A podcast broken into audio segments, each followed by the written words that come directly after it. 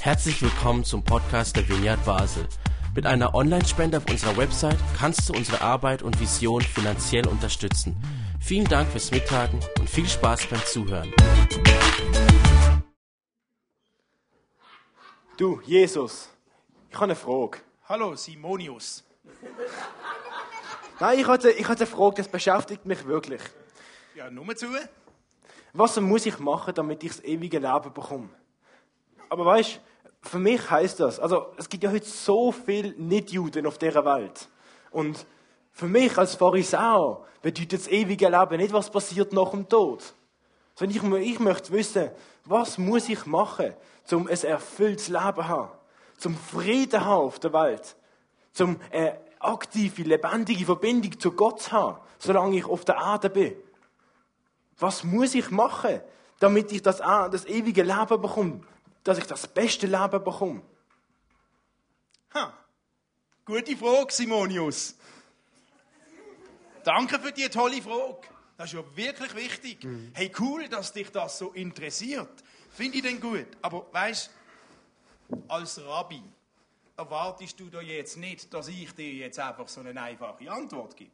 nein, nein, so einfach geht es natürlich nicht. Aber lass uns doch mal drüber nachdenken. Aber bevor ich zur Antwort komme, ist die Frage, ähm, was denkst denn du darüber? Was würdest denn du sagen? Was steht im Gesetz? Was steht in der Bibel? Aber Moment mal, vielleicht könnt ihr dir alle mal kurz eine Minute darüber austauschen oder miteinander überlegen, was würdet ihr antworten? Was steht in der Bibel? Was muss ich machen, um das ewige Leben zu kriegen? Was wäre deine Antwort?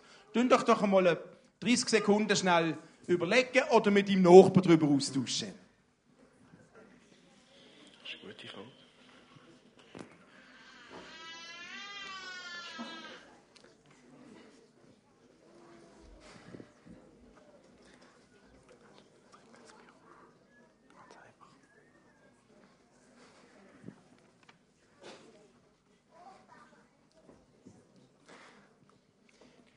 Ja, Simonius, was denkst denn du jetzt? Du kennst ja das Gesetz. Also weißt du, Jesus, für mich ist das nicht so schwierig. Eben, ich lehre ja aus der Tora. Ich bin Gesetzeslehrer. Und für mich ist das klar. Natürlich ist es eine Mischung zwischen dem dritten und fünften Buch Mose, oder?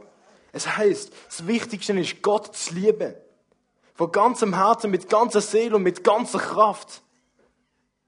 Und natürlich, lieb die Nächsten wie die, deine, alle deine Mitmenschen, so wie du dich selber liebst. Was so lebt, der gewinnt die besondere Lebensqualität. Und so bekommt das ewige Leben auf Erde. Wir können auch sagen, es Leben mit Ewigkeitswert. Und damit hast du dir die Antwort gegeben, so cool. Yes. Yes. Hey, gut. Du weißt es ja. Wieso fragst du mich denn noch? Du bist am Wesentlichen auf der Spur. Okay, dann einfach mach's. Dann lebe so. Mach's. Aber, aber, und dann, ich gratuliere dir. Ist doch gar nicht so schwer gewesen, oder? Hey, viel Spaß beim Leben. Mach's und gang. Aber was hast denn du das Gefühl, Jesus? Das mache ich doch schon lang. Hast du das Gefühl, ich mache das zu wenig gut? Also weißt, ich, ich has im Griff. Ich weiß, wie das geht. Aber halt, ich, ich habe noch eine Zusatzfrage. Ich habe eine wichtige Zusatzfrage. Jokerfrage. Wer ist eigentlich denn der Nächste, den ich lieben sollte? Ha! Jetzt wird spannend.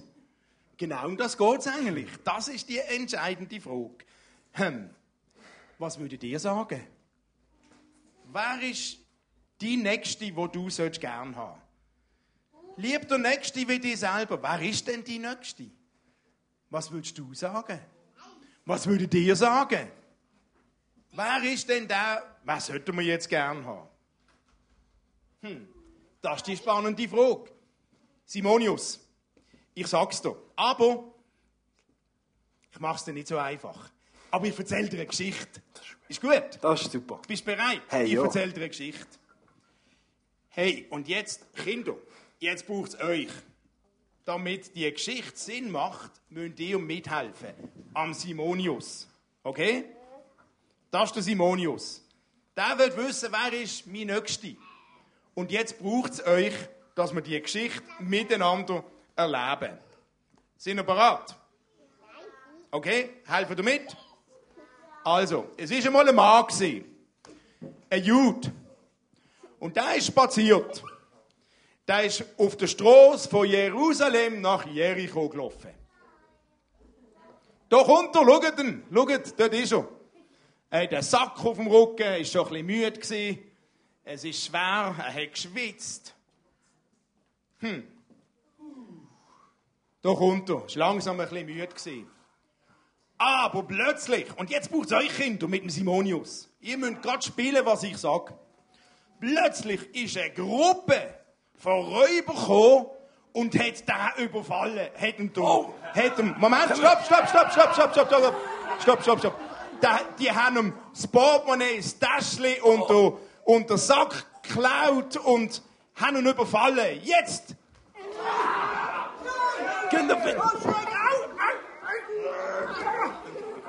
Sie haben ihn an den Boden gedruckt. Sie haben ihm das Portemonnaie geklaut, Aber nein. das er in der Brusttasche hat. Und das Käppli haben sie, das Käppli haben sie ihm auch vom Kopf gerissen. Und das Portemonnaie hat er noch. Jetzt haben wir noch das Portemonnaie geklaut. Nein, so schlimm. Wow.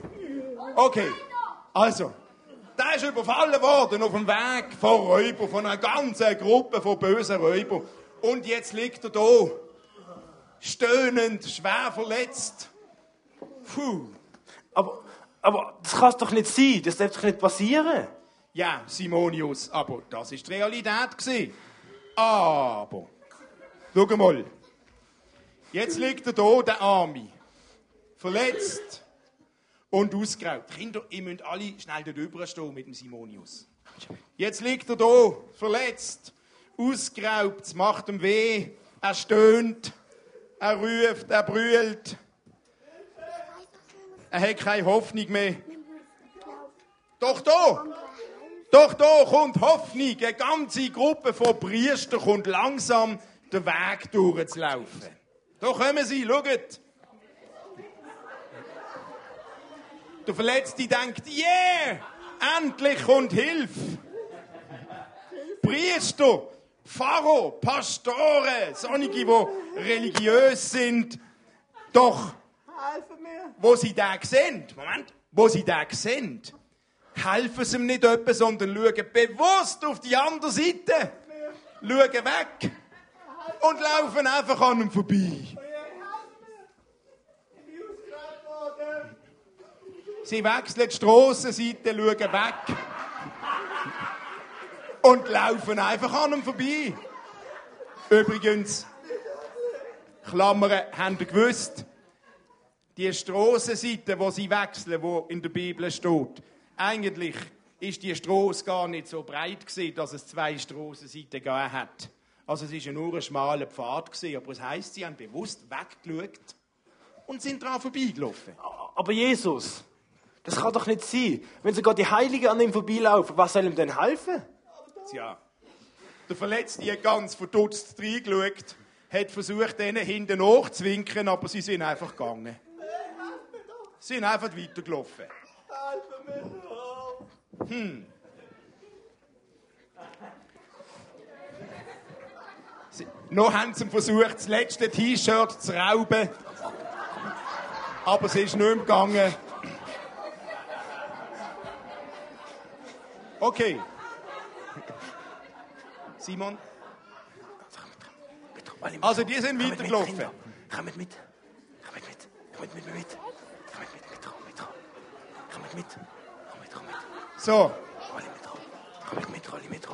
Und langsam- und langsam. Kommt mit, kommt mit.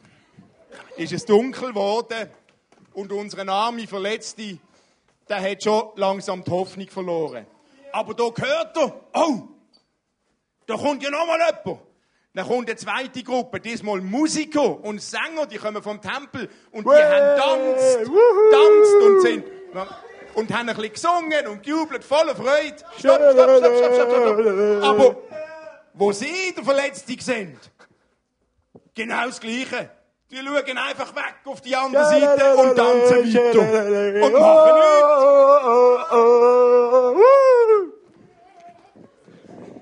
Der Verletzte, der glaubt es kaum. Der gesagt, das kann ja nicht wahr sein. Heilige, die gerade aus einer Woche von der Kirche kommen, wo eigentlich alles sollten wissen, man hilft doch am nächsten. Aber nein, nicht. Einfach durch sind sie. Hei, hei, hei. Also, Jesus, Er war so enttäuscht. Gewesen. Jesus, das ist wirklich eine traurige Geschichte. Aber das kann ja auch nicht sein, dass es jetzt einfach so aufhört. Was ist mit diesen Leuten los damals? Der Verletzte hat Hoffnung verloren. Mit letzter Kraft hat er versucht zu winken, hat versucht zu rufen und auf sich aufmerksam zu machen.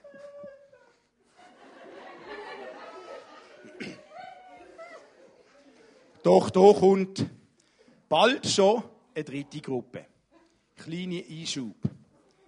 Was wäre jetzt logisch gewesen? Moment, warte, wir sind warte, noch zu warte, früh. warte, warte, sind noch zu früh, sind noch zu früh. Ruben, sind noch zu früh. Sind noch zu früh. Kleinen Einschub. Jetzt kommt eine dritte Gruppe. Jesus erzählt die Geschichte am Pharisäer. Was wäre jetzt logisch gewesen, wer die dritte Gruppe wäre? Eigentlich wäre ja logisch gewesen, dass die dritte Gruppe Pharisäer sind. Weil wenn die dritte Gruppe Pharisäer sind, dann würde Jesus am Simonius den Spiegel vorhalten und sagen, schau mal, eigentlich jetzt zeige ich dir, was du sollst.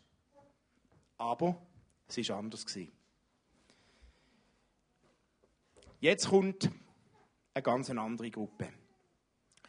Eine dritte Gruppe.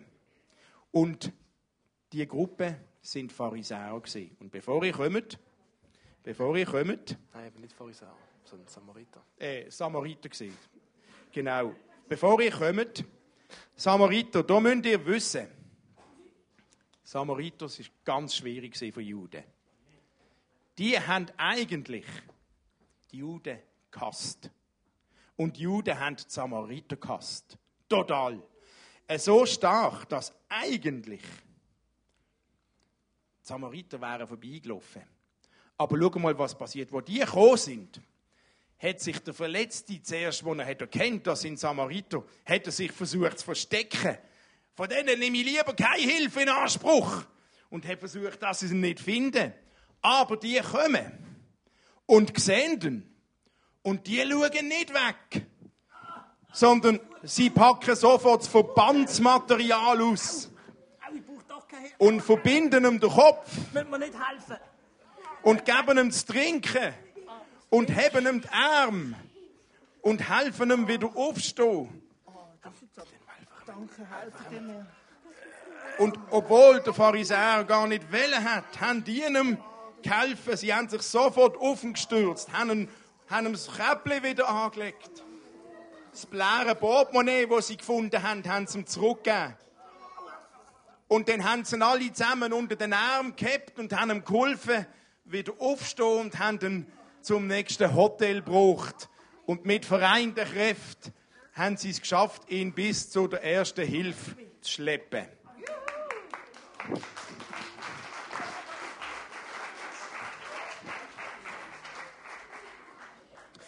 Also, da- das ist schon verwunderlich, Jesus. Weil eben, die Samariter, das sind, ah, das sind nicht unsere Freunde. Das ist wirklich seit Jahren, so seit Generationen, sind wir die Juden mit den Samaritern im Streit. Wir wollen nichts mit denen zu tun haben. Und für, für uns sind Samariter so wie Zweitklassenmenschen gewesen. Also wir sind da und sie sind definitiv nicht auf unserem Level. Und normalerweise tun wir die Leute meiden. Wir reden nicht mal mit denen. Wir würden sie gar nicht beachten. Nicht, mal, eben, nicht ein Wort würden wir denen, mit denen austauschen, geschweige denn ihnen helfen. Da haben sie ihn gebraucht zum sicheren Hafen vom Royal und haben den Rega angelötet. Und jetzt ist er versorgt. Du hast recht, Simonius, du hast recht. Wir kennen die Geschichte als der barmherzige Samariter oder der gute Samariter. Wichtig ist aber zu wissen, ist eine Unmöglichkeit in den Augen der Juden, denn es gibt keine guten Samariter. Es gibt auch keine barmherzigen Samariter, weil die sind doof. Die sind bös. Die sind nie gut. Aber trotzdem haben sie ihm geholfen. Simonius, zurück zu dir. Was ist schon wieder die Ausgangsfrage, die du gestellt hast? Weißt du sie noch? Stimmt, stimmt. Was muss ich machen, um das ewige Leben zu bekommen hier auf Erde? Was muss ich machen, damit ich ein, ein erfülltes Leben habe? Und wer ist mein Nächster? Ja, genau. Wer muss ich denn lieben? Genau. Also, jetzt Frage. Wer ist in der Sicht vom Überfallenen sein Nächster gewesen? Wer hat als Mitmensch gehandelt? Was würdet ihr sagen? Ja? Die dritte Gruppe, genau. Samariter. Die sind es gewesen. Genau. Hey, das ist wichtig zu wissen. Was meinst denn du, Simonius? Ja, es ist ja klar gewesen. Es ist ja irgendwie der, die Samariter gewesen, die ihm geholfen haben. Aber, Die dort, gell? ja, Die Leute dort, die komischen. Also, Simonius, jetzt Aufgabe für dich. Mach's genauso. Mach dir Gedanken, wer hast du gern? Wer hast du eigentlich gern? Eine kleine Anmerkung an euch, um zu wissen, wie tief der Hass von den Juden zu den Samaritern war. Müsst ihr wissen, in der Bibel steht, der Simonius hat nicht gesagt, der Samariter hat geholfen, sondern hat gesagt, der, oder der Samariter ist der Nächste gewesen, er hat gesagt, sondern der, der geholfen hat, der. Er hat nicht den Namen gesagt, er hat ihn nicht bezeichnet, er hat gesagt, der. Und wisst ihr, das ist auch ein Ausdruck davon, Namen sind so etwas von wertschätzend, oder? Wenn ich sage, da ist der Till, da ist der Dome, ist wertschätzender, als wenn ich sage, der dort, oder der, der Schlagzeug spielt. Ist ein bisschen abwertend. Und dass der, dass der Jude Jesus als Antwort gibt, der Nächste ist der, der geholfen hat, zeigt seine Abneigung. Der hat nicht einmal das Wort Samariter ins Maul nehmen. Wir kennen ja das auch. Wenn wir jemanden gar nicht mögen, wenn wir jemanden völlig blöde finden, dann reden wir nicht vom Herr Müller, wenn der Lehrer Herr Müller heißt, sondern wir reden vom der Lehrer oder der dort. Oder aber einem Chef, den man nicht so gern hat, sagt man nicht der Herr Meier, sondern der Alte. Oder der Chef. Oder mein Ex-Mann, meine Ex-Frau, sagt jemand, der sich getrennt hat. Man redet nicht mehr mit dem Namen, sondern man redet über irgendeine Bezeichnung. Und so sagt auch der Jude nicht, der Samariter hat ihm geholfen, sondern der, der ihm geholfen hat, ist ein Ausdruck davon, ähm, wie tief die Abneigung war. Dankeschön, Simonius. Du darfst jetzt hier noch einen Moment zuhören. Mit diesen vielen Samaritern. danke Jesus. Was lernen wir aus dieser Geschichte? Du darfst ruhig zu den Samariter sitzen. Genau um das geht's. Was lernen wir aus dieser Geschichte? Wir hören die Geschichte eigentlich oft mit einem falschen Fokus. Das heißt, wir hören oft, man sollte denen helfen, die verletzt sind. Wenn einer überfallen ist, dem sollen wir helfen. Das ist die Aussage von dieser Geschichte. Gut zu tun und helfen, wenn jemand überfallen ist, benachteiligt ist. Und, hey, das ist gut. Das ist so wichtig und richtig. Aber es ist nicht das, was Jesus mit dieser Geschichte erzählen will. Mit dieser Geschichte kehrt Jesus die Pointe um. Pointe ist nicht, dass der Samariter geholfen hat. Die Pointe ist, dass der Verletzte jemanden lieben soll. Wer ist der Nächste für den Verletzten? Der Samariter. Und die Frage war, wer ist mein Nächster, den ich lieben soll? Die Pointe ist, wer soll den Verle- den Verletzten lieben? Und nicht, wer hat ihm geholfen. Versteht ihr? Jesus redet über mehr als über erste Hilfe am Unfallort. Jesus meint noch viel mehr dazu, als nur dem helfen, wo überfallen ist. Was Jesus sagen will, ist, lieb die Nächste. Nächste Liebe für jeden. Die Liebe, die wir sollen leben soll so groß sein, dass sie jeden betrifft, sogar der, der unser Feind ist. Sogar die Samariter für die Juden. Sogar die, die wir nicht mögen. Der größte Feind, der soll ich gern haben. Hm. Es geht also um viel mehr als um erste Hilfe. Ich meine, warum hat der Samariter geholfen? Der hat ja eigentlich auch können sagen, ich helfe nicht, weil der hat genauso schlecht von den Juden denkt wie umgekehrt. Aber der Samariter, die hätte ja auch können sagen, oh, ein Jude, komm, dann geben wir noch einen dritten zusätzlich, wenn er schon da liegt. Nein, sie haben ihm geholfen. Und Jesus sagt, lieb sogar die, wo deine größten Feinde sind. Lieb die. Und Jesus will uns mit dem Gleichnis etwas über seine Liebe sagen. Die wahre Liebe von Gott. Weil er sagt, die Liebe von Gott hat sich darin gezeigt, dass Jesus sein Leben gegeben hat, selbst für die, die noch gar nichts von ihm wissen, die noch nicht geglaubt haben, die noch Sünder sind, die noch seine Feinde sind. Selbst dann hat Jesus sein Leben gegeben für alle Menschen. Freunde gern zu haben, ist nicht so schwierig. Familie gern zu haben, ist auch nicht so schwierig. Aber wenn Jesus sagt, liebet sogar eure Feinde, tun denen gut, die ihr eigentlich hasset, das ist schwierig. Und die Liebe von Gott geht viel weiter als Barmherzigkeit, wo heißt Menschen zu helfen. Das ist immer gut. Aber die Liebe von Gott geht eigentlich noch weiter. Jeder Mensch, ob Freund, ob Feind, ob Kirchgänger oder nicht, Gott liebt alle. Ob du es glaubst oder nicht. Ob du das für dich in Anspruch nimmst oder nicht. Ob du das zum ersten oder zum tausendsten Mal hörst. Gott liebt dich. Und zwar egal, wo du herkommst, egal, was du machst, egal, was du glaubst, kannst du eigentlich gar nichts daran ändern. Gott liebt dich. Und Jesus sagt, ich liebe alle. Alle Menschen. Auch die, die nichts von mir wissen wollen. Als Vineyard Basel sagen wir, unser erster Wert, den wir leben wollen, ist außergewöhnliche Barmherzigkeit. Das wollen wir leben. Wisst ihr, jemandem zu helfen, der in Not ist, das ist Barmherzigkeit. Jemandem zu helfen, der verletzt ist, ist Barmherzigkeit.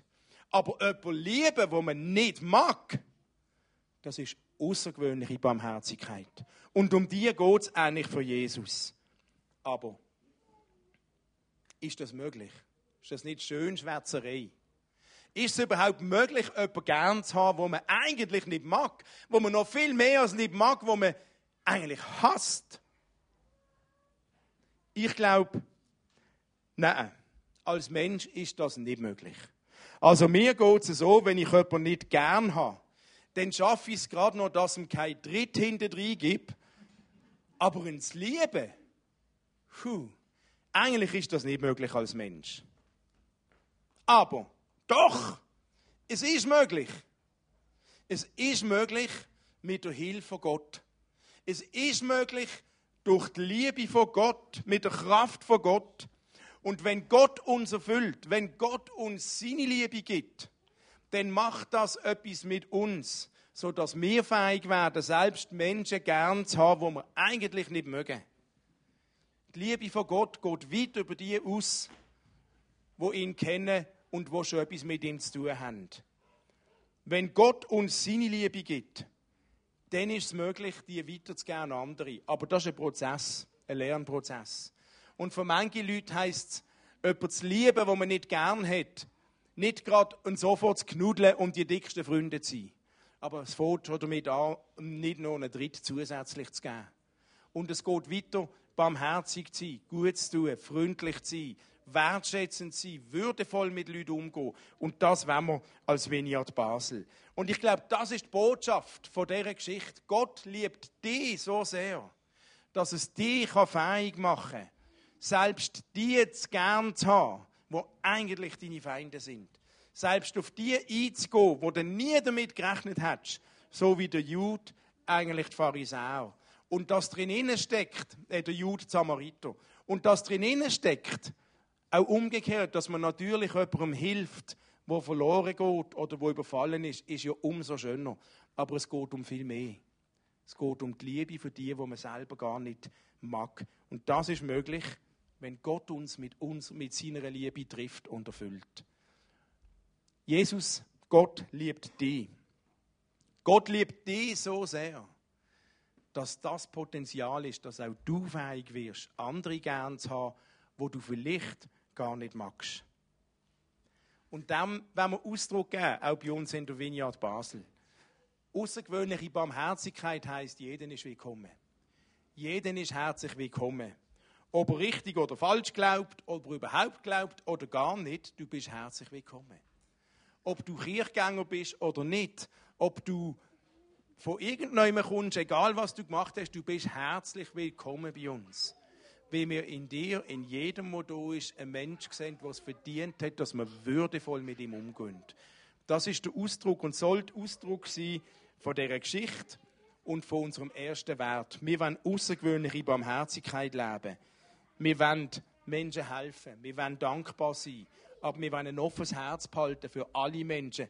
Nicht nur für die, die sowieso gut mit uns wollen, sondern für alle, die da sind. Jesus macht das möglich. Lassen wir uns treffen von seiner Liebe. Und wenn es eine Botschaft gibt, öffnen wir unser Herz. Du ist ein Gott, der dich liebt. Du ist ein Gott, der es gut mit dir meint. Du ist ein Gott, der dich so sehr liebt, dass es das Leben verändern kann. Und das wollen wir mitnehmen.